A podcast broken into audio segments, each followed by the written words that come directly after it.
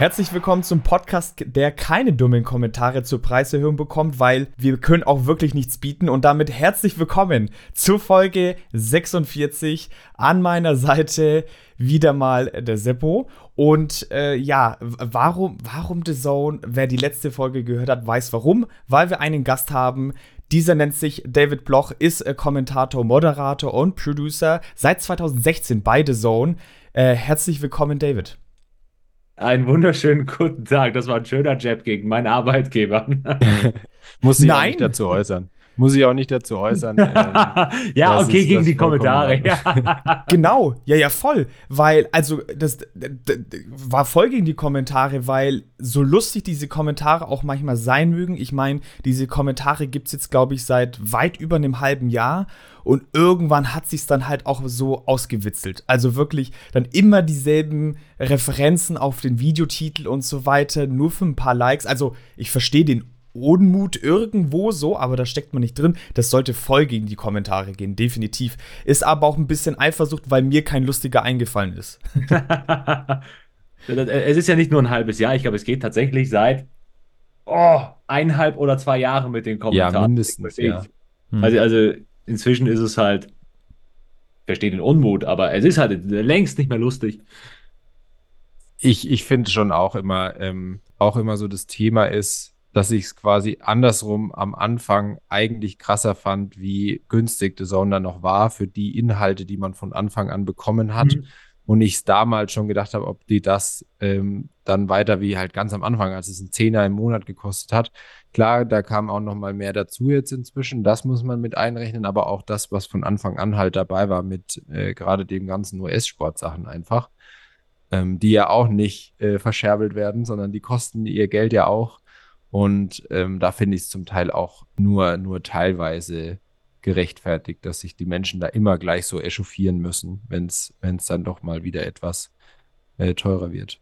Ich glaube auch, das, das sind die gleichen Leute, die dann rumgeprahlt haben, dass, also am Anfang konntest du ja 28.000 Gratis-Abos erstellen mit verschiedenen Accounts und dann gesagt ja. Ah, ich habe jetzt meinen äh, 21. Gratis ja, ja, genau. Account. Ja, und dann wundern, warum die Preise so ansehen. Das ist dann, oder sich zu siebt oder achten Account teilen. Ja, gut, dann passiert das. Seppo, halt. warum guckst du jetzt gerade weg? Wenn das David erzählt, du hast ich teile nicht mit, mit acht Leuten einen Account, es sind nur zwei.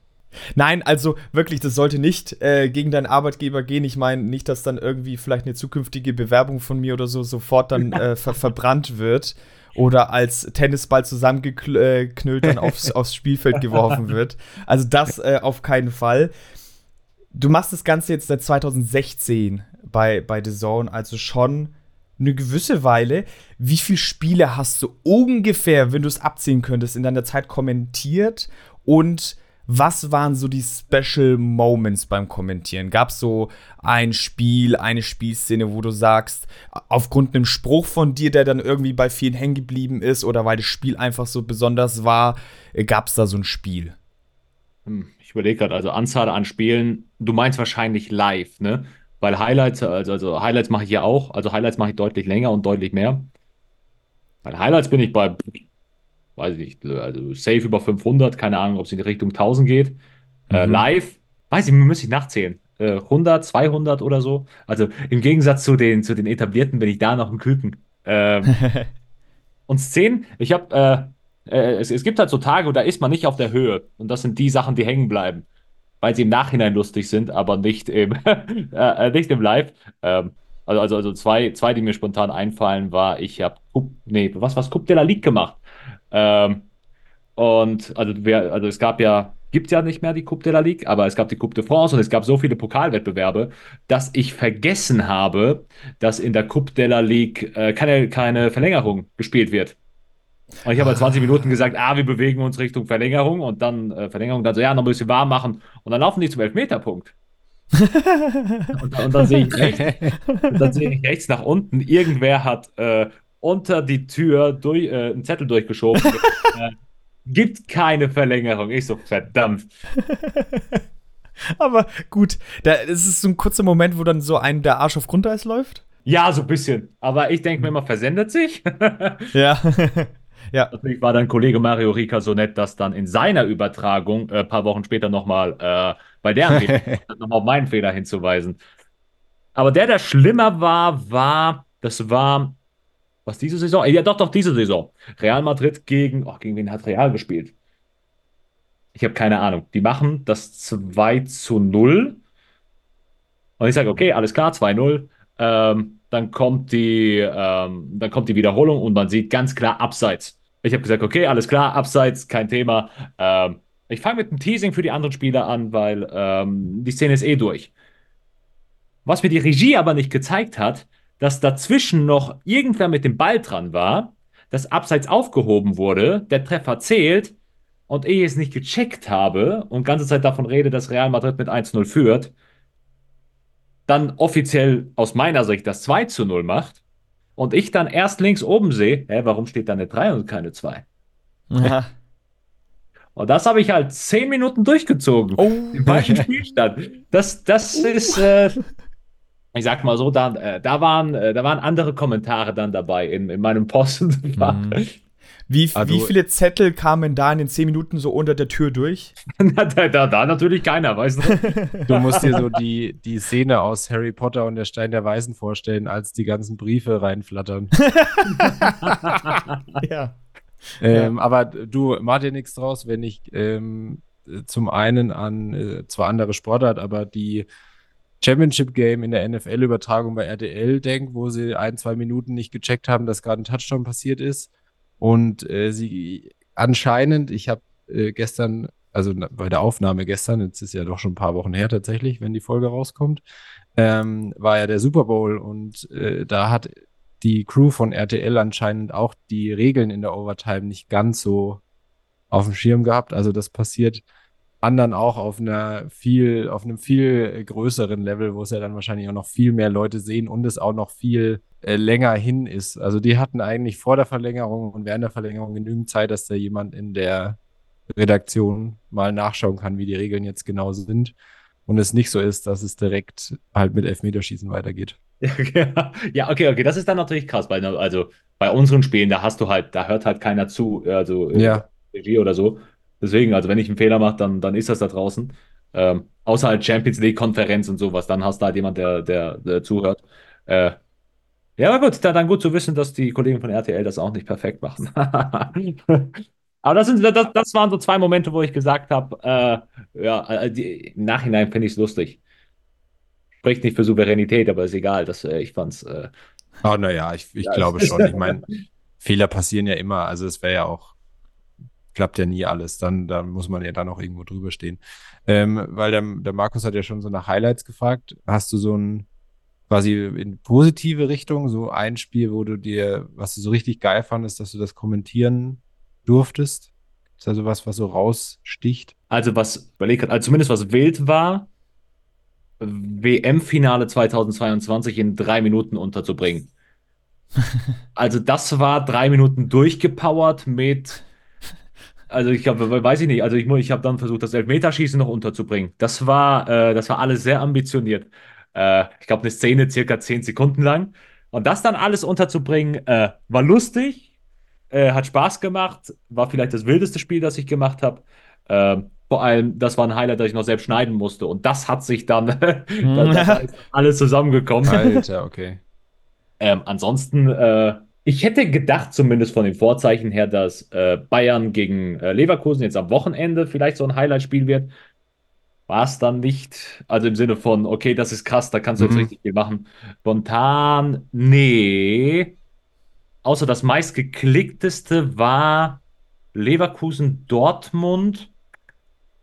Saison 2018, 2019, glaube ich, auf YouTube mit äh, 2,5 Millionen oder sowas. Also das ist von den Zahlen her das Beste gewesen. Mhm. Ähm, aber ansonsten, Da würden wir auch gerne mal noch hinkommen, ne? der, der Podcast äh, hat, äh, ihr, ihr seid, also ihr seid noch jung. Wie, wie jung ist der Podcast? Ihr, noch gar nicht so alt, oder? Äh, wann haben wir Zwei. angefangen? Im Sommer oder so, so Frühjahr 21, glaube ich. Ja. Also- Ihr seid ja auch noch Küken. Von daher, das ist, Ja, ja, hat schon noch ein bisschen. Hat noch Potenzial. So, so muss man es nämlich sehen, ja. Das stimmt. Ähm, und dann vielleicht anschließend die Frage, ähm, war das schon immer so dein Traum, Kommentator zu werden oder hat sich das dann irgendwann erst so rauskristallisiert oder wie, wie, wie hat sich das so entwickelt, bis du da jetzt hingekommen bist, wo du jetzt bist? Also ich glaube, jeder, jeder, der Fußball spielt oder, oder Fußball schaut, will Kommentator werden. Also, also das war immer irgendwo da drin. Ich weiß noch, ich habe in der Grundschule äh, fiktive Fußballberichte geschrieben. äh, und die dann immer der Klasse vorgelesen. Also da habe ich noch nicht gesagt, okay. Also, komischerweise nur über meinen Verein, den ersten FC Kaiserslautern und äh, wir haben nie verloren. Das waren Good Times damals. aber, aber, äh, ja, aber so richtig, ich weiß gar nicht, wann es so richtig passiert ist. Also ich habe immer gesagt, ich will Kommentator werden. Ähm, aber erst in der achten habe ich gesagt, ich will Journalist werden. Und dann sind die, äh, sind die Pfade so ein bisschen verschmolzen. Stark. Alles cool. Äh, kann, ich, kann ich auch sehr gut nachvollziehen. Also, wir hatten es ja schon mal im Vorgespräch. Ja. Ich meine, diejenigen, die, das, äh, die den Podcast so ein bisschen verfolgen, wissen auch, äh, absoluter Traumjob von mir. Also einer von mehreren, aber schon der mit am ausgeprägtesten irgendwie vorhanden ist. Ähm, Und neben Feuerwehrmann will er auch gerne noch kommentieren. Und also diejenigen, die es schon mal gehört haben, ich habe ja immer meine eigenen FIFA-Spiele kommentiert. Aber was mir auch gerade so einfällt, weil du das gesagt hast mit der Klasse, ich habe, und da kommt es auch mit dieser Trikotgeschichte von der Folge davor so ein bisschen zusammen. Also ich bin ja, ich liebe es, so über aktuelle Trikots zu reden, über Designs und so. Und ich habe als Kind, als Jugendlicher, habe ich mir auch so meine eigene Baller League eigentlich gemacht und habe mir 15 Vereine aus dem Kopf heraus erfunden und habe immer Saisons gespielt und für jeden Verein so Trikots gezeichnet und dann auch so einen Turnierbaum erstellt, habe gegen mich selber gespielt. es war super. Ähm, ich hatte eine sehr schwierige Kindheit, merke ich gerade. ganz kurz, ähm, also auch FIFA mit zwei Controller gegen sich selbst gespielt? Nein, nein, nein, nicht FIFA, sondern wirklich äh, in, in, real praktisch in meinem Kinderzimmer gegen mich selber gespielt und habe dann auch diese Spielszenen so wie in FIFA auch dann immer kommentiert für beide Mannschaften. Und äh, dass ich jetzt nicht irgendwie schizophren geworden bin äh, nach dieser ganzen Sache, ist schon sehr verwunderlich eigentlich. ich weiß nicht, ob es dich beruhigt beruhigt, aber ich habe keine eigenen Teams gemacht, aber es gab da immer diese Kicker-Stecktabelle. Ja. Und in der Sommerpause, äh, da habe ich dann auch immer, ich habe dann die ganze Bundesliga in meinem Zimmer durchgespielt mit, mit, äh, mit kleinem Fußball oder so kleinen. Es gab doch damals immer diese kleinen Stoffbälle. Und ich habe genau dasselbe gemacht. Ja, Den genau ich auch. Wenn ein Kollege vorbeikam, dann gab es dann halt ein 1 gegen 1. Aber ja, deswegen, also äh, gute Voraussetzung, um Kommentator zu werden. So. Ja, es war alles bei mir genauso, außer dass ich keine Freunde hatte und keiner vorbeikam.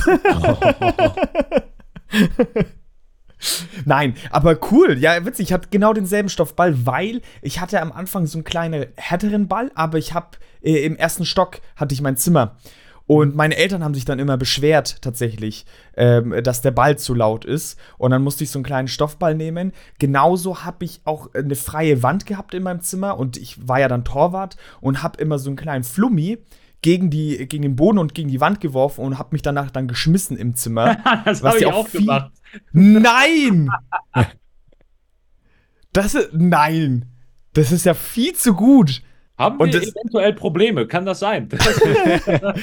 Ey, demnächst sind wir in derselben Gruppe dann irgendwie und dann heißt Hallo, ich bin der David und habe immer nur mit einem Flummi gespielt und dann komme ich, ich bin der Markus und habe auch nur immer mit einem Flummi gespielt. Nein, aber es hat wirklich die Reflexe sehr gut trainiert. Also, wenn man Torwart werden wollte, das war schon cool. Gut, ich war übergewichtig, das sah bei mir nicht so filigran aus, aber das ist ein anderes Thema.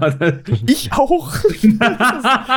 also, ich war, ich, ich, hatte, ich hatte schon so ein bisschen was Mobbeliges dran. Das war aber dann kein Problem, wenn man sich dann halt einfach auf den Boden geschmissen hat. Das hat dann schon so ein bisschen ja. abgefedert. Ich habe dann irgendwann abgenommen. Ähm, dann gab es ein Hallenturnier bei uns an der Schule. Äh, also ich habe dann, also ich, ich habe dann tatsächlich 30 Kilo abgenommen. Äh, das hat dann scheiße wehgetan und seitdem habe ich nicht ja. mehr im Tor. Das ist, das ist hart. Da war es als Dicker besser. ja, ja. Tja, Seppo, da kannst du nicht mithalten, ne? Ja, also, ja, nee, nicht so richtig. Hab, Welche geistigen äh, Probleme hast du? So. Ja, ich konnte mit meinem Bruder immer spielen, deswegen war da nicht so äh, das Thema, dass ich das immer alles alleine machen musste. Ah ja, das war immer nicht so geil mit meinem Bruder. Mein Bruder ist neun Jahre älter äh, und gerade zu der Zeit, der, und er war schon recht gut.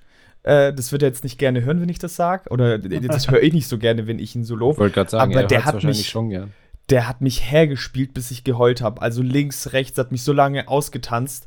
Entweder kam dann eine Blutgrätsche von mir, ein Flumme ins Gesicht oder ein Arschbohrer. Nein. Das kann ähm, ich jetzt eher nachvollziehen.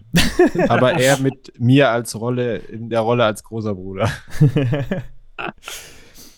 es kam ja vielleicht schon mal vor, dass du äh, vom FC Kaiserslautern, von dem du ja Fan bist, äh, schon mal ein Spiel kommentiert hast, eventuell. Ähm, kommt es dazu? Versucht man sowas zu vermeiden? Und, und wenn ja, wie ist es dann so, den, den Lieblingsverein kommentieren zu dürfen, kommentieren zu müssen? Es ist insofern praktisch, weil man das Spiel eh geschaut hätte und dafür bezahlt wird. äh, aber äh, ich weiß nicht dann, äh, wie es euch geht, aber man ist dem eigenen Verein äh, eh immer etwas kritischer als sonst gegenüber. Deswegen, deswegen ging es tatsächlich. Also ich habe vor allem natürlich in der Abstiegssaison in die dritte Liga habe ich äh, sehr oft äh, den FCK für Saison und Sport 1 gemacht. Ähm, natürlich, also das, das, ist genau die Sache, wenn du weißt, dass der Kommentator Fan dieser Mannschaft ist, dann hörst du es definitiv raus beim Torjubel oder so. Oder, oder je nachdem, wie, mhm. äh, äh, wie kommentiert wird. Ähm, ich hoffe, dass man es nicht gemerkt hat, als ich es kommentiert habe. Also ich habe damit mhm, schon, ja. schon versucht, kritisch zu sein, aber jedes Spiel ein Endspiel und Lautern hat es dann doch irgendwie geschafft, dann äh, kauft einem auch äh, jeder die Emotionen, glaube ich. Also, ja. also es ging. Oder auch, äh, was habe ich? Ich habe DFB-Pokal diese Saison gemacht. Äh, Lautern gegen, gegen, gegen Homburg, gegen Homburg oder so. Das geht dann. Lautern gewinnt 5-0. Äh, also ja, aber ich glaube, aber, aber, selbst wenn es äh, ins Live gehen sollte irgendwann, äh, Marcel Reit war ja auch FCK-Fan oder ist immer noch FCK-Fan. Ich glaube, dass man dann so professionell ist, um das auch richtig einzuordnen. Also ich kann da äh, gefühlskalt sein, wenn es äh, darum geht. Ja, und das, diese Emotionalität ist ja auch, finde ich, so gut. Und das ist, finde ich, so ein Alleinstellungsmerkmal in meinen Augen von The Zone, dass man merkt, es ist jetzt eine andere Generation von Kommentatoren, was ich aber auch wirklich gut finde, weil es so ein bisschen lockerer ist. Was man davor kann bei einem Wolf, äh, wie heißt denn der Wolf Christoph Fuß? Wolf Christoph, oder? Ja, beim Wolf Christoph Fuß, ja, was ja. da noch so ein bisschen speziell war und so ein Alleinstellungsmerkmal, das finde ich, hat fast jeder The Zone-Kommentator und das finde ich so geil. Weil da auch das, wie sehr man den Co-Kommentator manchmal mit einbezieht. Ja, finde ich gigantisch. Wie, wie ist es denn bei deinen Kollegen? Also, äh, wie äh, gibt es da so kleine Fanlager, weil man dann Fan desselben Vereins ist oder äh, streut sich das ganz weit? Ähm, ich überlege gerade, also ich bin definitiv der einzige FCK-Fan. äh, muss ich kurz durchgehen eigentlich ganz gut gestreut, wenn ich überlege. Ich glaube, die meisten sind eher pro Bayern tatsächlich. Aber ansonsten entweder äh, neutral oder äh, sehr gut verteilt. Also ob es Bremen ist, ob es Hamburg ist. Äh, was haben wir noch? Äh, Köln, Hertha, Schalke. Ein oh Kollege. Gott, der Arme, der, der Arme. Der, der, der, der muss momentan sehr, sehr viel durchmachen. aber ja, nee, tatsächlich sehr gut, sehr, äh, sehr gut, ähm, sehr gut verstreut. Oder 1860 werden. Stimmt, ja, nee. Also ich glaube tatsächlich, der größte, das größte Lager ist Bayern, aber, aber nicht wirklich dominant. Ja, dann habt ihr jetzt einen neuen Premium-Abonnenten auf jeden Fall dazu gewonnen. so, ich glaube auch, dass man das, also, das wäre ja auch irgendwo einfach unprofessionell, wenn man dann immer nur so pro, also, ähm, ich weiß nicht mehr, wer das mal gesagt hat. Aber ich meine, im besten Fall, oder, oder dass einem das so zeigt, wahrscheinlich, dass man in dem Spiel viel richtig gemacht hat, ist, wenn man wahrscheinlich äh, Hasskommentare von beiden Mannschaften bekommt oder immer Kommentare ja. bekommt, äh, dass man ja nur für die andere Mannschaft kommentiert und das aber von beiden Seiten. Das passt eigentlich auch ganz gut, weil der in der, in der vorletzten Folge hatten wir ja äh, Rolf Fuhrmann zu Gast bei uns. Mhm. Und der hat eben gemeint, ähm, dass er hätte niemals Kommentator werden wollen eben weil einen wahrscheinlich schon äh, nur maximal 50 Prozent der Zuschauenden dann überhaupt gut finden würde. Also ich weiß nicht, wie du es siehst, aber ich glaube, so ist schon irgendwie, äh, so würde, wenn ich mich jetzt mal so in die, in die Lage versetzen würde, wenn man so Kommentare von beiden Seiten bekommt, dann kann man eigentlich nicht nichts falsch gemacht haben in dem Spiel. Ja, ich nenne, ich nenne es das äh, Marcel Reif-Syndrom.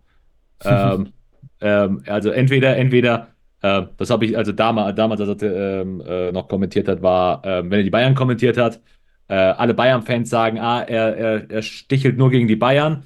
und äh, alle Nicht-Bayern-Fans sagen, ah, der redet nur die Bayern stark. Das ist genau das. Das ist, Ja. und das sind dann halt auch die Fanlager, die hören dann teilweise auch nur, was sie wollen. Äh, geht mir genauso. Also, dass ich dann vielleicht ein bisschen angefasster bin, wenn, auch wenn- der Kommentator in dem Fall recht hat, ein bisschen zu kritisch über den FCK redet. Also, ich, also dann krieg, ich kriege dann auch Texte, die dann äh, sehr negativ sind und dann, ähm, gut, dann frage ich nach. Äh, also, dann heißt es, ah, du scheiß Kommentator und sowas. Dir kann ich nicht zuhören und dann frage ich, ja, wessen Fan bist du? Dann zufälligerweise von der Mannschaft, die gerade verloren hat. Weißt du, dann Ja, sagst du, das- ja, okay, ja. alles klar. Voll. Also das hat man ja immer. Ich habe mich davon dann auch, also als ich noch jünger war, ging es mir auch so, dass ich mir immer gedacht habe, die sprechen alle immer nur gegen die Bayern. ähm, aber davon habe ich mich dann auch irgendwann gelöst, weil es halt einfach Bullshit ist. Ich meine, was hat ein Kommentator davon, ähm, eine der beiden Mannschaften irgendwie schlecht zu reden? Also das, das macht ja schon überhaupt keinen Sinn. Ja, eben. Kann sein, dass es da mal tendenziös ist. Also am Wochenende will, hätte ich verstanden, wenn die Bayern, also, also wobei die Folge kommt ja erst raus, Bayern gegen Leverkusen, so. Also, dass du da kritisch gegenüber den Bayern bist, passiert dann. Dann ist es, dann macht's Voll. eh, das Spiel hat eh keinen Spaß gemacht als Bayern-Fan. Aber, Wohl aber, äh, aber ich glaube, solange du professionell bist und, und versuchst, möglichst objektiv zu bleiben, dann geht es. Du kannst ja auch Kommentatoren nicht mögen, weil es, es ist ja unglaublich subjektiv, wen du magst und wen nicht. Ja, ja, voll.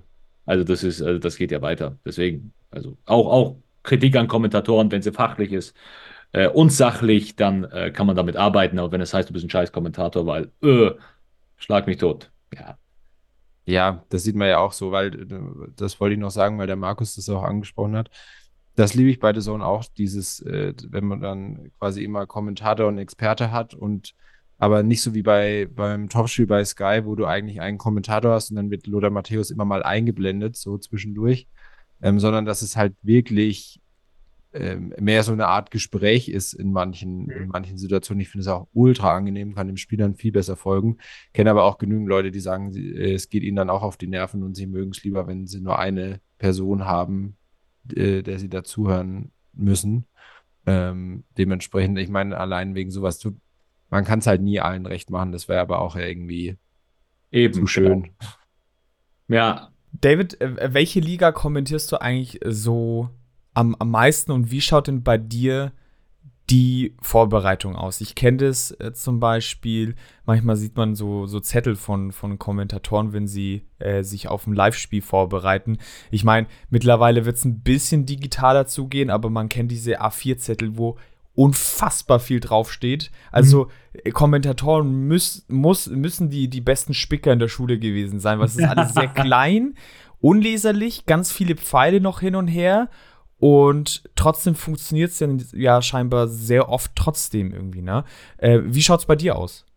ähm, die, also keine Zettelwirtschaft im Sinne von, ich weiß, was du meinst, ähm, die dann auf einem A4-Blatt, also da ist ja gar kein Raum mehr zwischen den Wörtern. Äh, so ist es nicht bei mir. Also ich habe ähm, hab praktisch ein eigenes Archiv, weil anstatt immer alles ähm, aufzuschreiben, ähm, habe ich gesagt, dann, dann mache ich es einmal und kann dann praktisch Sachen rüberkopieren. Also ich habe meine Word-Dokumente und ähm, versuche die möglichst ordentlich zu halten.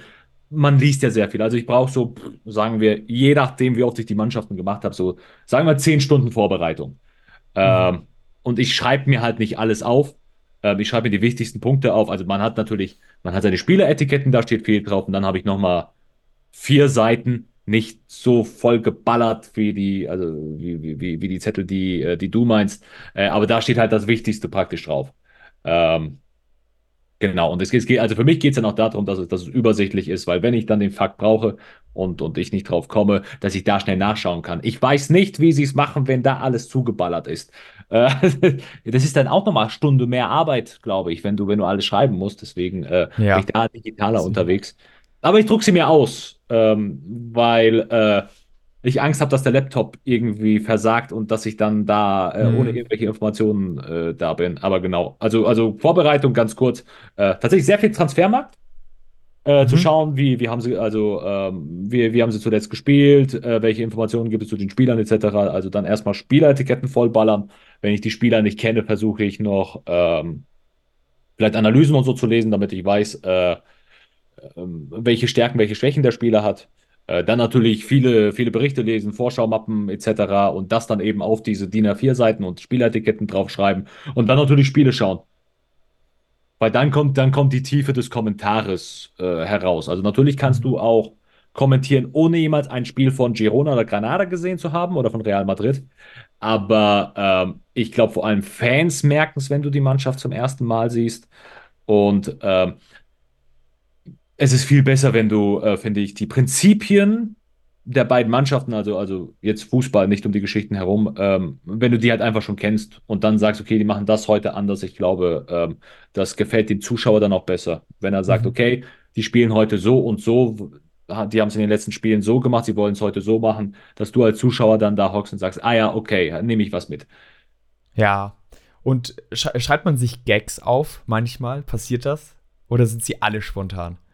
Äh, unterschiedlich. Also ich habe tatsächlich, ich habe ich hab tatsächlich ein, kleines Buch, äh, wo, ich mir, wo ich mir Sprüche aufschreibe.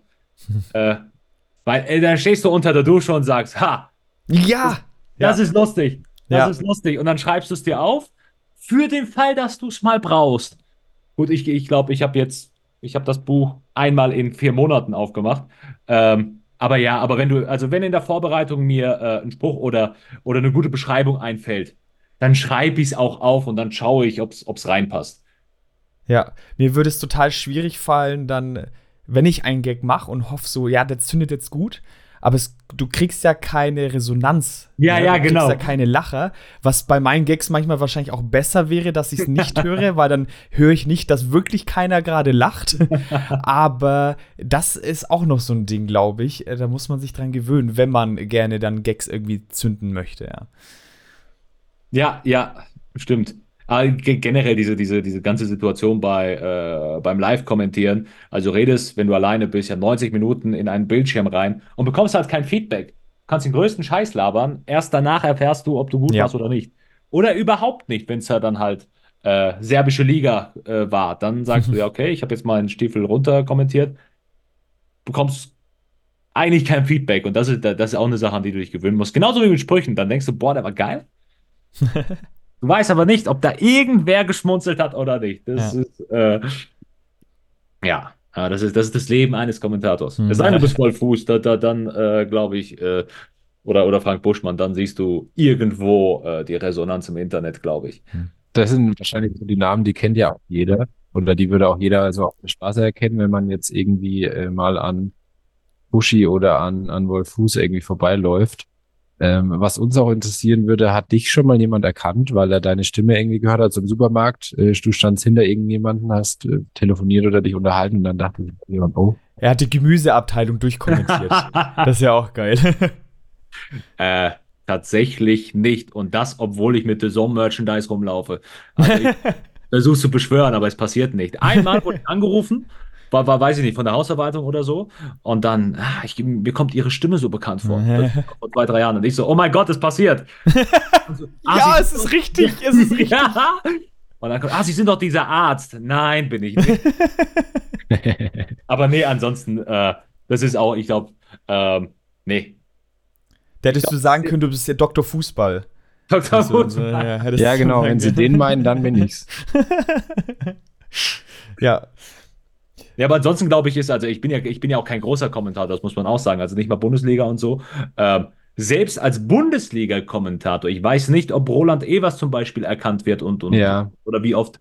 Und Roland, also wir kennen Roland Evers, also äh, wir erkennen auch Roland Evers, aber in der breiten äh, Gesellschaft oder selbst teilweise bei Fußballfans. Ähm, ihr, ihr, kennt auch zum Beispiel alle Thomas Hermann, das war eine, ja. äh, eine Institution, also, also ich bin zumindest mit dem aufgewachsen, ihr wahrscheinlich zu teilen auch der ist jetzt, also der wird wahrscheinlich auch eher selten auf der Straße erkannt, obwohl der halt 20, 30 Jahre äh, diesen Job gemacht hat. Ja, das stimmt schon. Das sind ja dann meistens die, die äh, quasi dann neben diesem, dieser Kommentatorengeschichte dann auch entweder, äh, zum Teil, wenn das jetzt größere Spiele sind, irgendwie nochmal äh, quasi vor der Kamera dann auch mehr zu sehen sind, im Vorlauf zum Beispiel ja, genau. oder im, im Nachlauf. Also die erkennt man dann schneller oder die auch mal irgendwas moderieren dann in dem, in dem Zusammenhang mit den Spielen zum Beispiel. Da glaube ich eher, dass man die dann mal schon auch kennt, aber ja, gibt genügend bei, bei Sky auch, wo man sich dann immer mal denkt, wenn die dann irgendwie eingeblendet werden, so, ah ja, stimmt, der sieht ja so aus. Und ja. den, die würde ich dann ja auch nicht mehr erkennen. Jetzt äh, gibt es rund um The Zone noch so einen großen Mythos und da muss ich jetzt äh, mal kurz äh, zitieren. Ähm, Suarez macht keine Faxen mit Rüdiger, ja Salame oder F in den Chat für Vinicius Junior. Wer macht eigentlich diese legendären Videotitel bei euch? Dieser äh, be berühmt-berüchtigte äh, The Zone-Praktikant. Wer ist das? Ähm, das, das Zone, also das ist kein, ich, ich weiß gar nicht, ob, das, ob, ob ich das Geheimnis verraten darf. Natürlich gab es den Zone-Praktikanten, der so, sowas rausgehauen hat. Also äh, ich glaube, ich glaub, zu großen Teilen war es die Social-Media-Abteilung. Ähm, teilweise haben das auch unsere Kollegen aus dem Content äh, äh, gemacht. Also sie hocken dann da und, und, und, und hauen dann Sprüche raus. äh, und ist ja auch super angekommen tatsächlich. Ja. Also die, die haben den ja komplett gefeiert. Also ist geil, also, also der Saison-Praktikant war keine physische Person, sondern äh, ein, ein Konstrukt vieler Persönlichkeiten bei The Zone, sagen wir so. Aber stark, stark auf jeden Fall. Okay, so jetzt haben wir, David, ein bisschen über dich und deine Karriere und den Job als äh, The Zone-Kommentator gesprochen, bevor wir dann gleich noch zumindest kurz auch über unser Stammthema sprechen wollen, die, die äh, Fußballtalente oder ehemaligen Fußballtalente, äh, haben wir gedacht, das ist inzwischen ja schon fast so ein Ding bei uns, dass immer, wenn ein Gast da ist, wir ein kleines Quiz machen. Und bevor ich erkläre, was ihr gleich machen müsst, kommt hier erstmal der Quiz-Quiz-Jingle. Das Schnee von morgen Quiz-Quiz.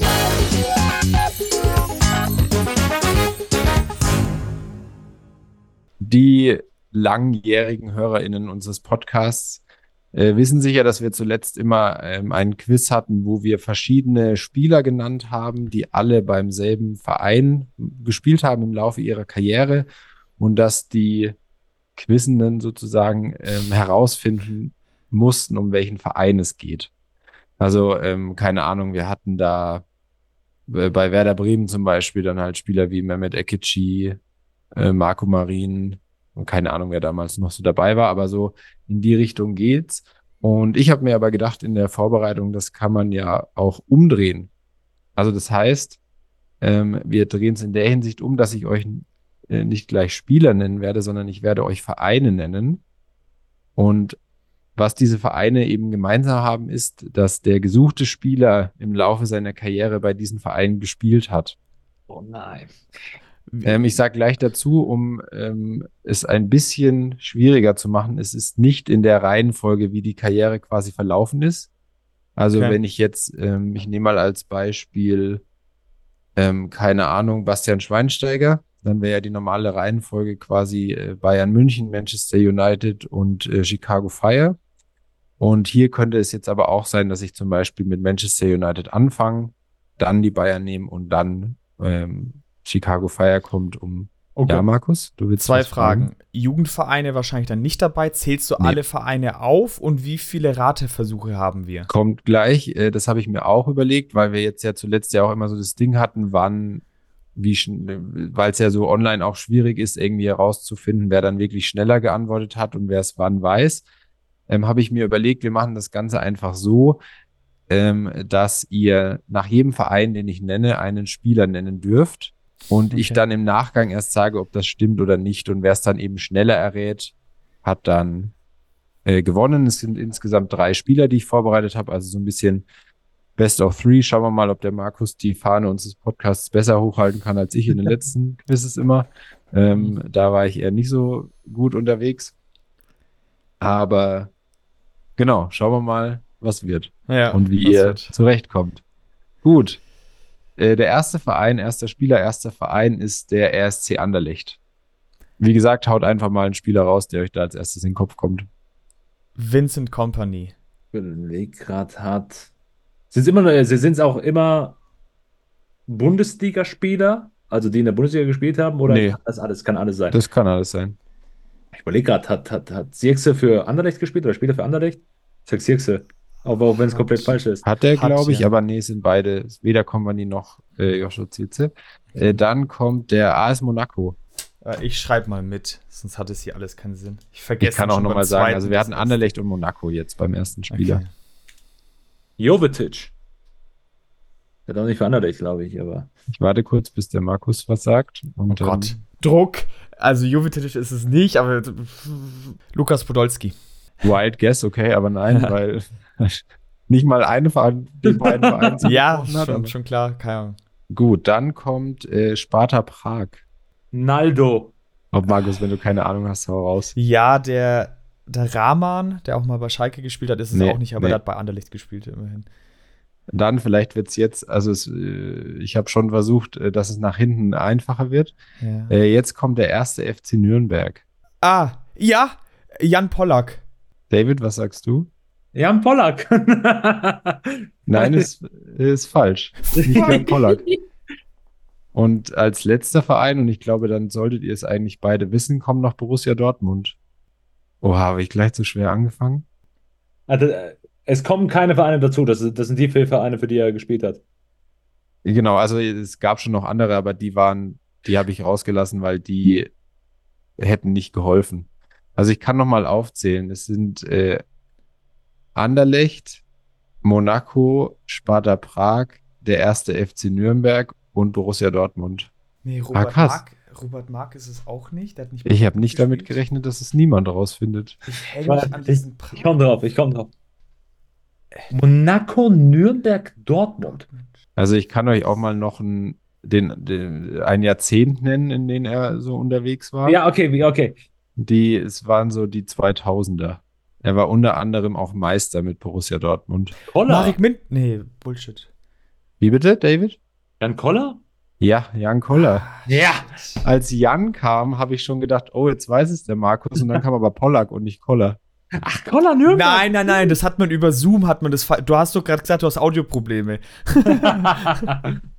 Jan Koller. Ach, Mist. Uh, ey. Ah, Ich dachte spätestens bei Nürnberg und dann Dortmund, dass es dann.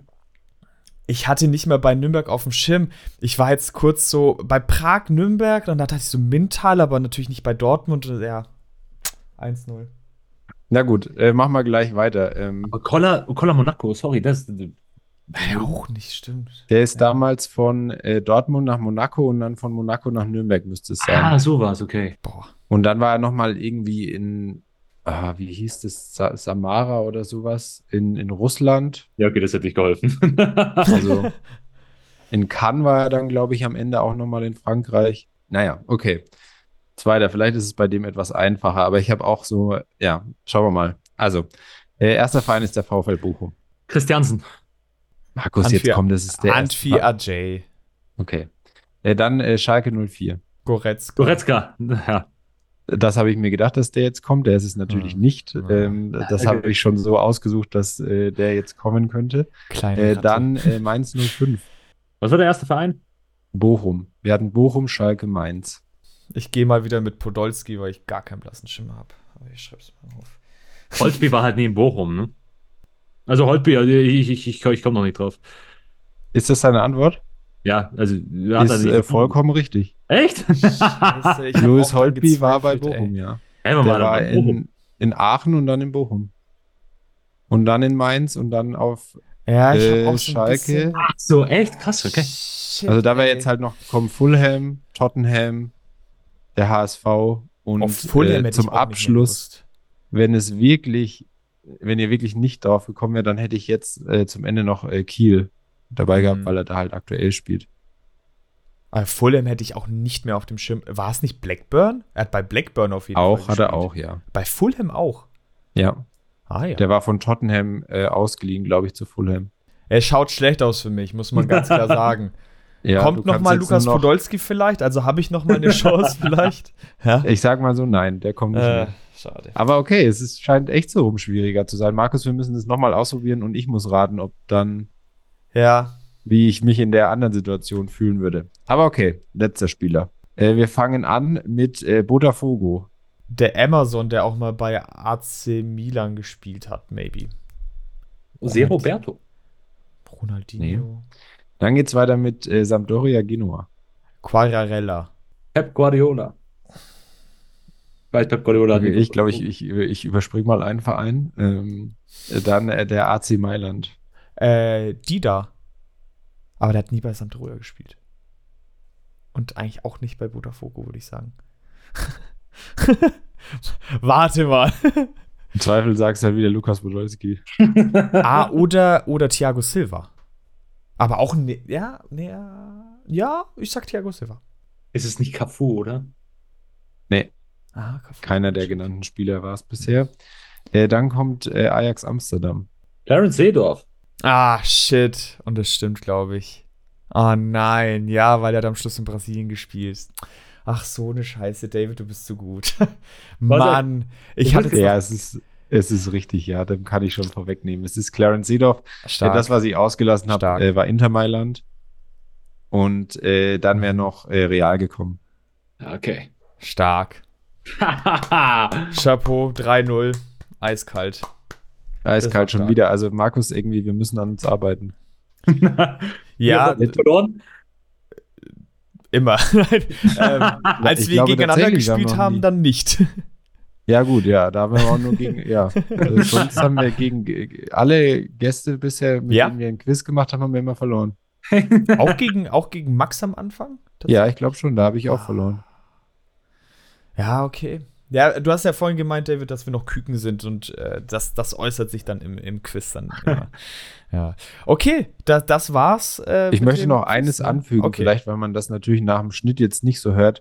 Die Wartezeiten zwischen den Antworten waren zum Teil länger, als sie jetzt nach dem Schnitt noch sind. Das würde ich nur gern nochmal anfügen. Ja, Ähm, okay, aber Folge damit, ähm, okay, wir müssen diese Art ist quasi so nochmal austesten, ob es zu schwer ist oder ob ich äh, zu schwierige Spieler ausgewählt habe, aber natürlich trotzdem danke fürs Mitmachen und dann kommt jetzt der Jingle nochmal. Das Schnee von morgen Quiz Quiz.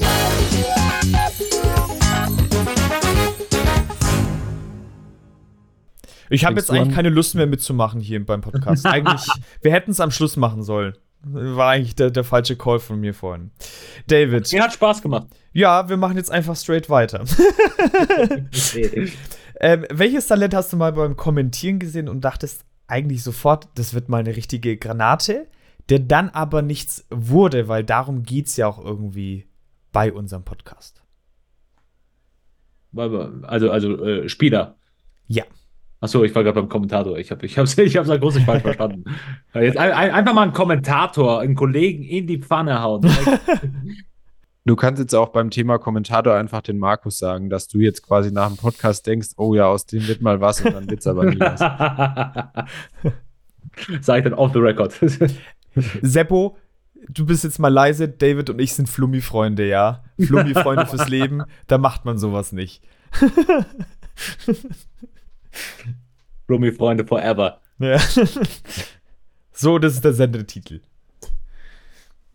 Ähm, die Sache ist die, ich, also, also live kommentiere ich erst seit 2018 und momentan, al- also eher umgekehrt, wo ich sage, okay, der ist gut und der, der entwickelt sich weiter. Ansonsten, boah, Wie ist es mit Ansu Fati? Der ich habe auch gerade so Ansu. Fati im Kopf tatsächlich. Ja. Ähm, also das ist halt einer, bei dem du echt, also ich weiß doch, als äh, äh, be- bevor Vinny Junior, glaube ich, seine, seine Breakthrough-Saison hatte, also es war also, also Ansu Fati bei Barca und Vinny Junior auf der Seite von Real, so beide die, die Versprechen an die Zukunft und äh, neuer Messi gegen Ronaldo. Äh, da, das da denke ich auch, äh, dass Ansu Fati eventuell einer werden könnte, der nie dieses äh, sein Potenzial ausschöpfen könnte. Ist natürlich noch super jung, aber wenn man bedenkt, dass sein Körper nicht wirklich mitmacht, jetzt bei Brighton, dass da eventuell die, auch die Erwartungen einfach zu hoch waren. Oder, oder, oder immer noch sind. Aber gut, wie, wie, wie alt ist Ansu Fati? Der ist 19, also kann, kann er immer noch werden. Also, also um Gottes Willen, also jetzt sagen, Ansu Fati nie von morgen. Das Problem ist halt einfach bei ihm, äh, es sind die Verletzungen. Ja, ja, voll. Also der, auch wenn er, der ist ja wirklich noch richtig jung. Ich finde da- das auch manchmal krass, ne, dass früher war das ja schon fast die Ausnahme, wenn jemand mit 19, 20 irgendwie dann so halbwegs etabliert war. Da kamen die gerade erst so richtig rein.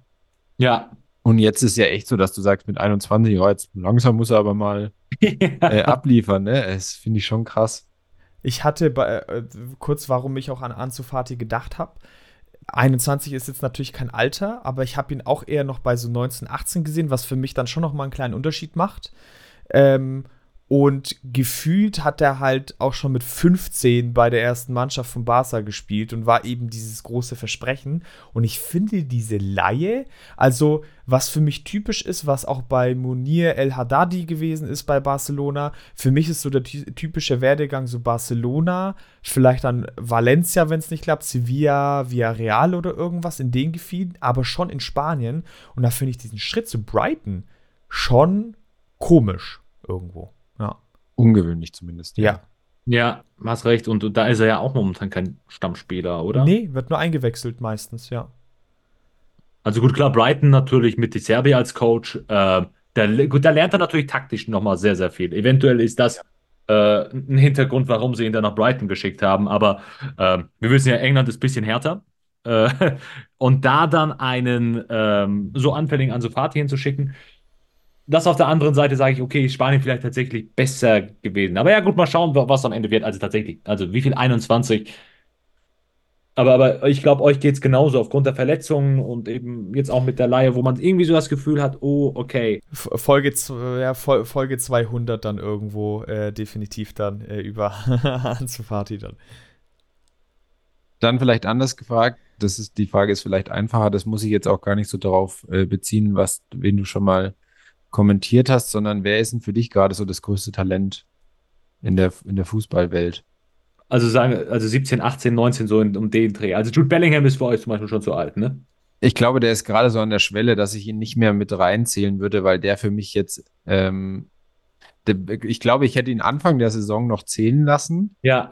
Und jetzt aber mit der, mit, mit dem krassen Impact, den er einfach direkt bei Real auch hat, ihn dann jetzt nicht mehr zählen, weil er für mich jetzt, glaube ich, direkt mit dieser ja, halben, halben, bisschen mehr als halben Saison da jetzt, glaube ich, raus ist aus diesem Talentstatus. Ja, und vor allem, er ist ja auch schon in der Weltspitze angekommen mit den Leistungen, glaube ja. ich. Aussagen.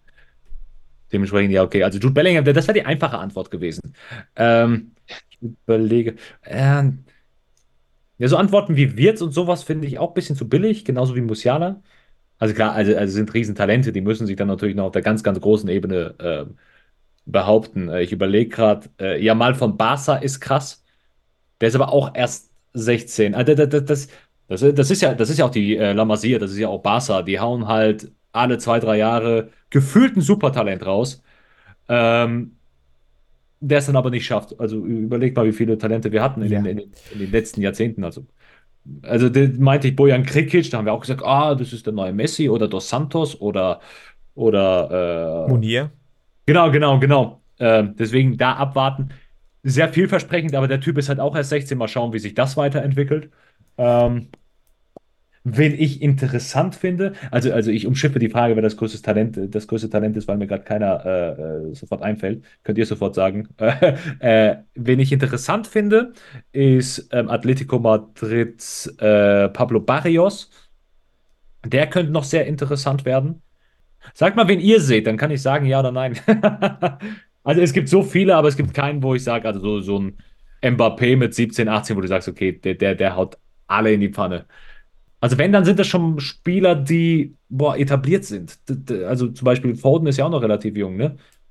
Ja, ich würde ja, tatsächlich, ja. ich finde es spannend, aber ich, ich, ich also ich verstehe das, wie ihr das macht. Ich würde es gar nicht tatsächlich so vom Status äh, sehen. Weil für mich, also ich würde dann tatsächlich beim, ja, naja, doch, für mich ist Talent schon auch sehr viel Alter einfach. Also deutlich mehr als jetzt, okay, hat das schon geschafft oder nicht.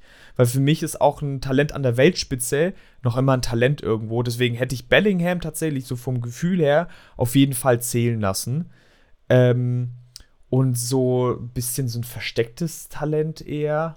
Ich glaube, das ist jetzt aber natürlich kein Weltspitzentalent, aber äh, äh, dass man den Stürmer von Mainz, den Viper, ähm, den fand ich schon in den Ansätzen äh, gut. Ist jetzt natürlich, also ein geiles Talent, ist jetzt natürlich noch viel zu früh zu sagen, wo geht's dahin, reicht's für ein gutes Bundesliga-Niveau überhaupt, ja. Aber die Anfangsspiele, die er gemacht hat damals vor seiner Verletzung, die fand ich jetzt gut und mir ist jetzt die Antwort deswegen eingefallen, weil natürlich Stürmer in Deutschland äh, händeringend ähm, gesucht werden, bevor man jetzt vielleicht noch einen Davy Selke dann äh, mitschickt auf Turniere, ja. Also da wird ja auf jeden Fall was gebraucht und da fand ich den Viper eigentlich ähm, schon vielversprechend. Bayern natürlich von Hoffenheim, da weiß ich aber nicht genau, wie alt er ist. Der hat jetzt natürlich schon ein, zwei Steps mehr gemacht durch, durch den Saisonanfang. Ähm, und hat es natürlich auch leichter, weil halt Hoffenheim besser dasteht als Mainz. Das ist natürlich dann für einen jungen Stürmer nochmal deutlich schwieriger. Ja. Und schön, natürlich können wir auch Burkhardt nennen. Der Typ ist natürlich auch echt nicht schlecht. Da bin ich gespannt natürlich nach so einer langen Verletzung, der hat ja wirklich Ewigkeiten gefehlt, wie er da nochmal zurückkommt. Und wie gesagt, so eine Saison, wenn man da ganze Zeit unten drin steckt, kann das echt Talente so ein bisschen äh, kaputt machen, finde ich, äh, weil sie dann diese nächsten Steps halt nicht, nicht machen können. Und fällt mir ein, äh, ein von Nürnberg, äh, Usun, der ist. Der oh ja.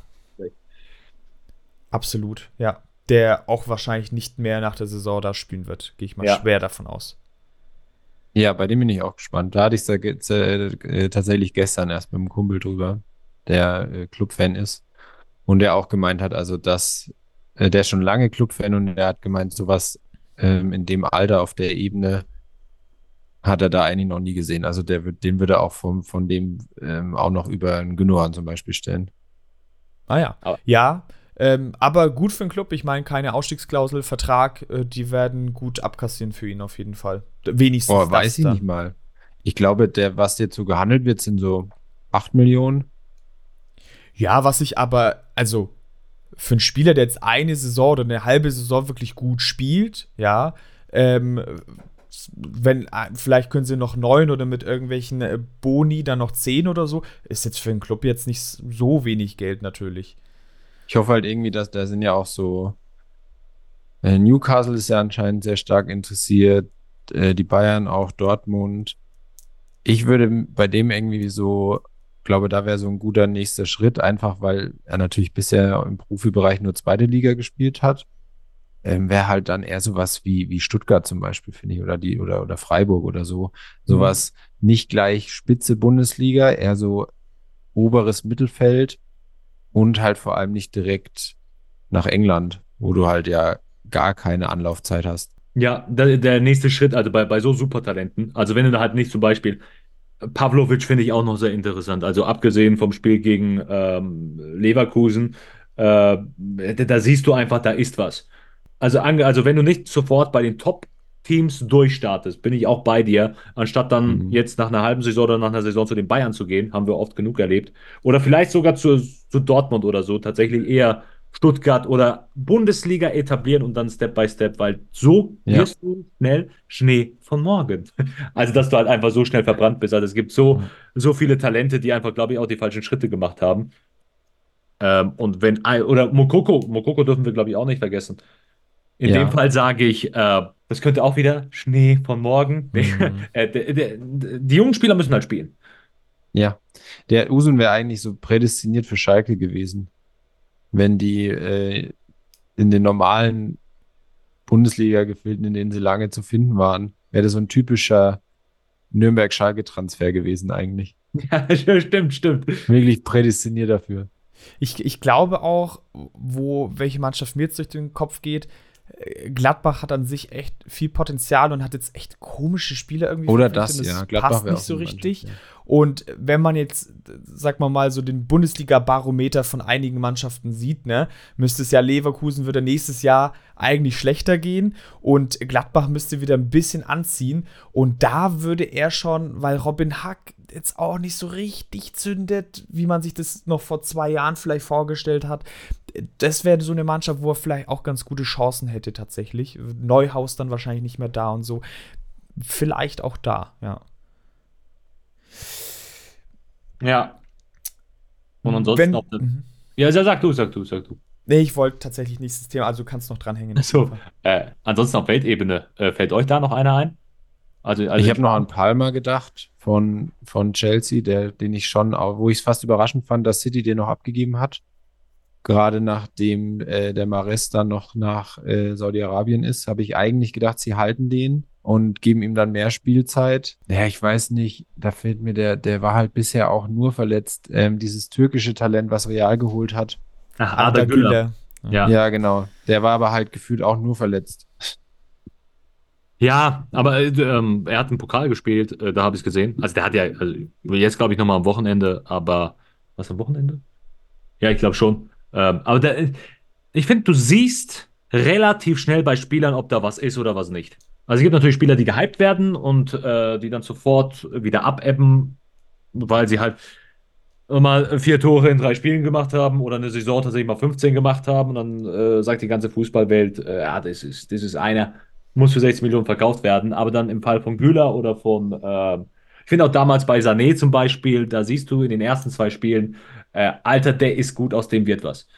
Und ich finde, bei Ada Güler hast du, äh, hast du viel gesehen, wo du sagst, wenn der sich richtig entwickelt, kann der auch echt eine Maschine werden. Uwe Dra Draogo, oder? Wäre auch noch so einer von Schalke, der ja auch hoch gehandelt wird, muss ich sagen, nicht viel gesehen. Ähm, aber ja. Ja, da kann sicherlich auch von den U17 Europa- und Weltmeister noch jemand aufzählen. Also ich würde jetzt bei äh, Paris Brunner noch nicht so weit gehen wie Florian Plettenberg kurz nach der WM, der ihn mit zur EM genommen hätte. Aber bei dem, da muss man halt einfach abwarten, was da auch vom, bei dem glaube ich tatsächlich, was vom Kopf her halt passiert.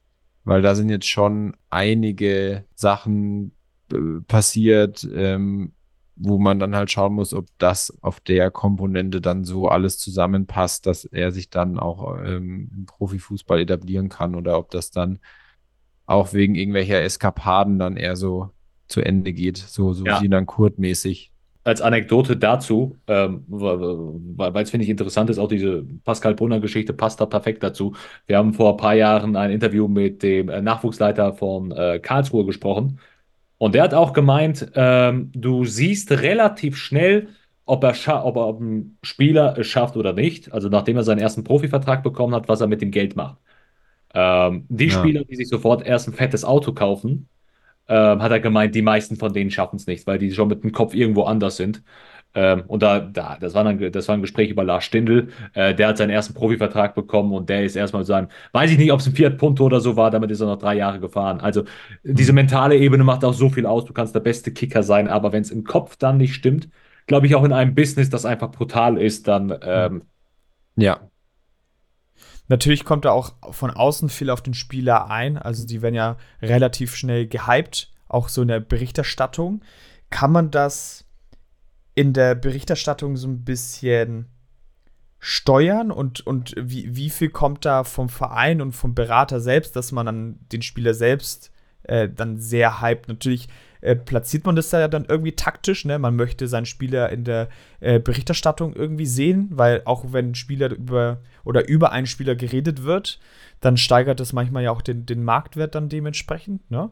Aber wie kann man das vielleicht verhindern, dass er so schnell overhyped wird. Also aus, aus ich glaube von Vereinsseite, also das haben wir jetzt auch schon äh, ein paar Mal bei The Zone erlebt, wenn dann, wenn da irgendein Shootingstar ist, dann möchtest du natürlich ein Interview haben. Ähm, da kann der Verein zumindest sagen, ey, der ist zu jung, der soll sich auf Fußball konzentrieren, eventuell geht er noch zur Schule, der soll erst das machen, deswegen macht er jetzt erstmal die Saison oder eineinhalb Jahre oder zumindest ein Jahr erstmal keine Exklusivinterviews damit sie ihn versuchen da zu schützen. Was du halt nicht schaffen wirst, dass du die Berichterstattung lenken kannst. Weil das ist, das ist, das ist der Journalismus heute, das ist äh, auch durch Social Media und, und, und, und durch die Schnelligkeit von, äh, von Nachrichten und es muss ja Clickbait geben. Natürlich sagt dann, sagt dann, also, also die Bild ist da ja immer vorne mit dabei, aber jetzt auch inzwischen Ganz ehrlich, so fast jede Sportseite will ja nur Klicks generieren und sagen, ah, das ist das nächste Supertalent und, und dann, dann kann es auch Pascal Brunner sein, der dann einfach durchgehypt wird. Ähm, und das kannst du dann, glaube ich, nicht verhindern. Weil dann, ich glaube, dann erwischt man sich auch teilweise als Kommentator wieder, dass man, dass man das dann liest und dann vielleicht selbst sagt, ah, das ist das neue Juwel des deutschen Fußballs oder sowas. Mhm. Ähm, und das ist dann eine Dynamik, die du, glaube ich, nicht aufhalten kannst. Pa Paris Bruno, oder? Ist Peril, keine Ahnung. Das, ja.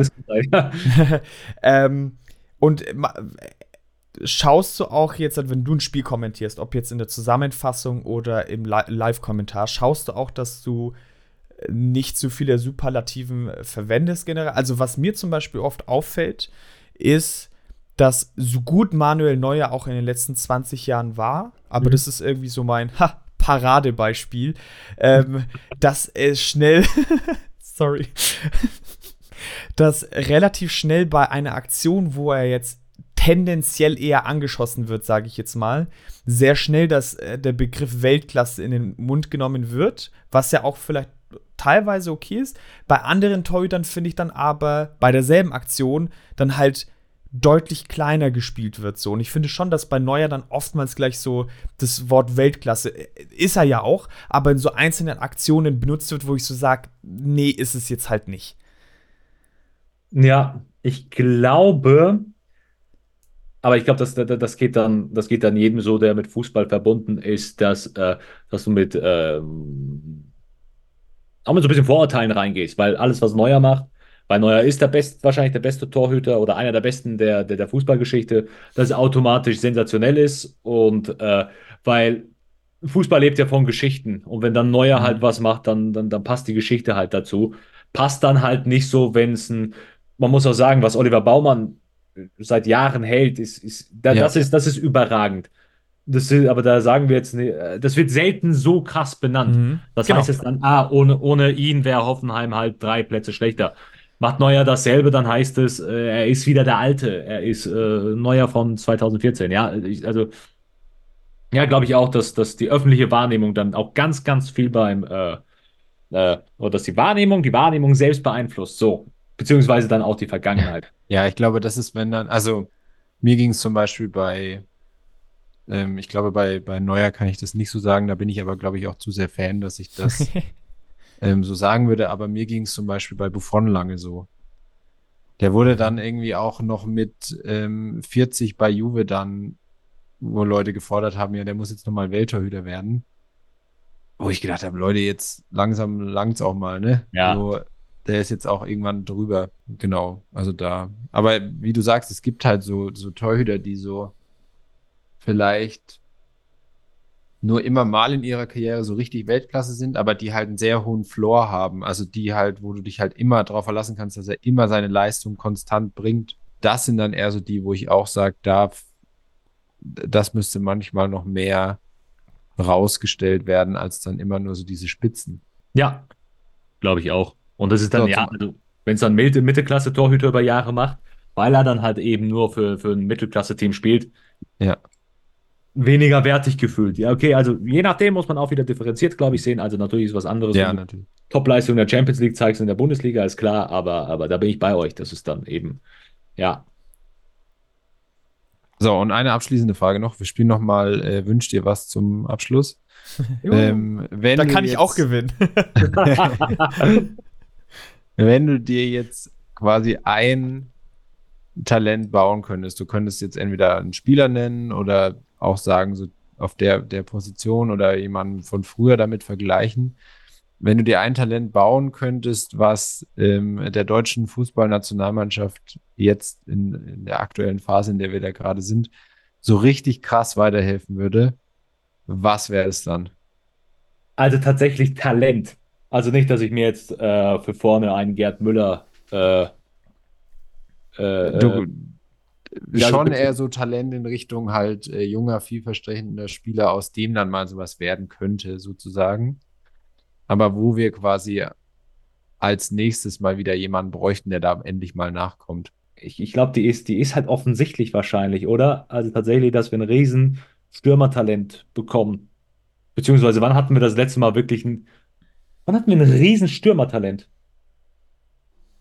Also da, da muss man auch sagen, also wir haben, wir sind. Mario wir sind, Gomez wahrscheinlich. Deswegen, ja, Mario Gomez. Gut, Mario Gomez war auch krass, aber vielleicht noch eine Stufe über Mario Gomez, dass wir, dass wir so einmal bekommen, weil, also Torhüter werden wir, glaube ich, immer. Nie, so, so gut wie nie ein Problem haben. Ähm, In allen deutschen Sportarten nie Torhüterprobleme. Ja, genau. Einfach so. Und wenn ich dann eben Handball, weißt du, also, also das funktioniert. Machen ja. alle Flummi-Training halt, ne? Also das, die, die, wissen, worauf es ankommt. Ähm, ansonsten äh, Mittelfeld, also Mittelfeld sind wir eigentlich auch fast gesegnet, außer dass ich äh, so eine Weltklasse Holding Six äh, Lieblingsbegriff seit dieser Saison. ja. ja. Glaube ich, dass, dass eine Holding Six ähm, echt gut tun würde. Zumindest jetzt in dieser, in dieser Konstellation, wie in, in der die Nationalmannschaft ist. Wir haben Außenverteidigerprobleme, beziehungsweise wann hatten wir das letzte Mal einen guten Linksverteidiger? Mhm. Also Linksverteidiger. Benny, Benny Höwedes bei der WM 2018. Ja. also da eventuell ein neuer Alarm, aber ich glaube tatsächlich, dass wir mal so ein riesiges Stürmertalent bekommen, weil das, den, den hatten wir seit Jahrzehnten nicht mehr. Ja. Ich habe auch, ich habe im, im, Vorfeld, ähm, als ich mir die Frage aufgeschrieben habe, habe ich auch überlegt, was würde ich da jetzt sagen? Und ich bin auch so am ehesten dann halt so zu Vergleichen gekommen. Und äh, wahrscheinlich ist es schon auch irgendwie wieder arg durch die, oder so ein bisschen zumindest durch die Fanbrille, aber ich hätte, glaube ich, auch Philipp Lahm gesagt tatsächlich. Also so jemand, der halt wirklich konstant über Jahre hinweg immer Weltklasseleistung bringt, egal ja. was passiert quasi. Und auch die schlechteren Spiele dann halt immer noch im Vergleich zu anderen immer noch krass, krasses Champions League Niveau haben. Und die guten Spiele dann halt aber auch so, so Konversation unter den Besten auf, auf der Position ever sind. Ja. Und ich glaube, die, das hat in den letzten, keine Ahnung, 20 Jahren wahrscheinlich niemand in der Nationalmannschaft so verkörpert wie Philipp Lahm. Definitiv, ja. Ich glaube, am ehesten verkörpert es jetzt noch ein Gündogan, weil das jetzt schon über Jahre hinweg wirklich macht und eigentlich selten, wirklich sehr selten schlechte Spiele hat. Hätte ich jetzt so aus dem fällt mir ja. jetzt sonst, sonst finde ich alle immer schon auch gut. Ich glaube natürlich, die Mannschaft hat, also die deutsche Nationalmannschaft hat deutlich mehr Potenzial drin. Es läuft halt auf so vielen Ebenen halt nicht. Und ich glaube, es fehlt auf vielen Positionen so ein bisschen. Beim Stürmer würde man es, glaube ich, am ehesten merken, dass man da einfach noch mal ein anderes System dann auch so ein bisschen spielen kann. Also so falsche Neun und so weiter war ich ja eh noch nie ein Fan von. Jetzt mit Füllkrug es ist jetzt halt nicht die Riesenklasse, aber es ist schon ganz okay. Und Linksverteidiger sehe ich tatsächlich auch so, ja. Also Außenverteidiger, es war schon mal schlimmer. Das, das ja, war, war auch schon gab, mal besser. Ja, es gab ja Zeiten, da gab es ja wirklich gar kein Spielermaterial für diese Positionen. Also wirklich gar nichts, das dann in den Verteidiger immer außen gespielt haben. Dann hat man Dreierkette äh, probiert, das hat auch nicht so wirklich funktioniert. Und jetzt, ja, man hat einen Hendricks. Ich dachte mal, so ein Ismail Jakobs äh, bei Köln und jetzt ein Monaco könnte mal was werden.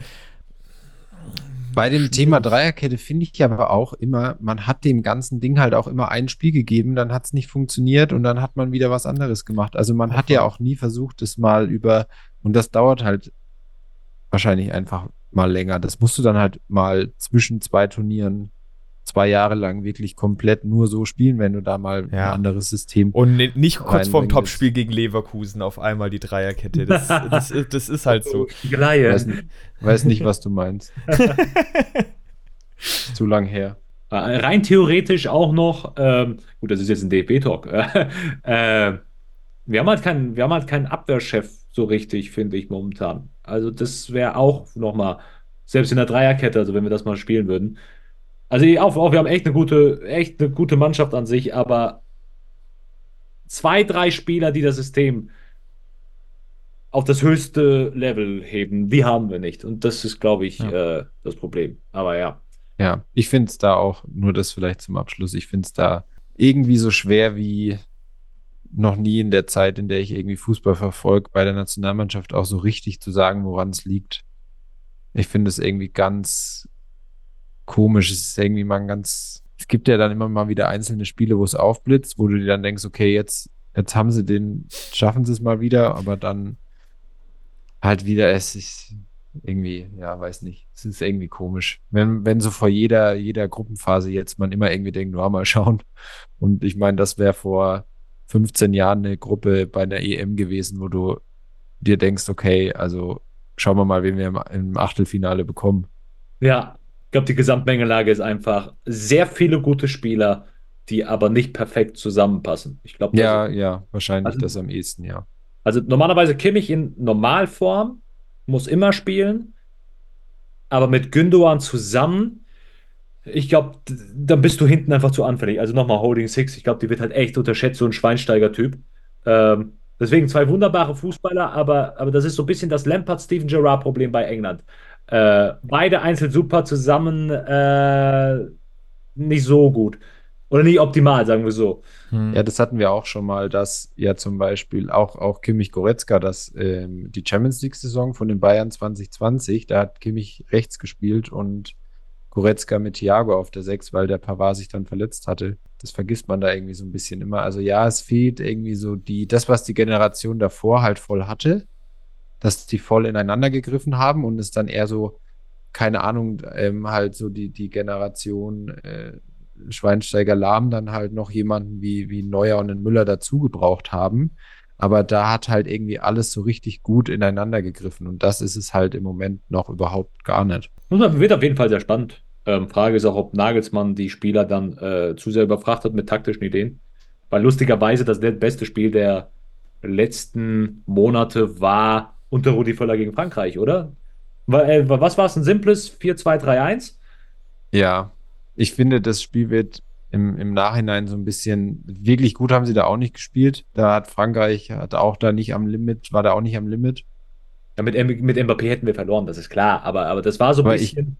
Ich, ja, ja, ich glaube okay. auch, dass so dieser, dass der quasi der Bundestrainer Rudi Völler für ein Jahr mit quasi dahinter dann vielleicht Hannes Wolf und Sandro Wagner, die halt den ganzen Rest machen und Rudi Völler halt so davor steht und so diese schillernde Figur irgendwo ist, die auch die mediale Aufmerksamkeit dann auch mhm. mehr auf sich zieht, dass das der Mannschaft schon in der Situation, in der sie jetzt ist, gut getan hätte, glaube ich, nach wie vor. Ich habe ja auch mal, aber das inzwischen glaube ich nicht mehr so ran. Ich habe Anfang des Jahres mal die äh, These aufgestellt, dass wenn die beiden letzten Freundschaftsspiele im März jetzt ähm, deutlich äh, verloren äh, werden, dass dann ähm, Rudi Völler als Bundestrainer beim ersten EM-Spiel auf der Bank sitzt. Äh, jetzt so nach den jüngsten Aussagen glaube ich nicht mehr dran, aber ähm, es hätte mich zumindest nicht gewundert, wenn man so auf den DFB schaut in den letzten Jahren.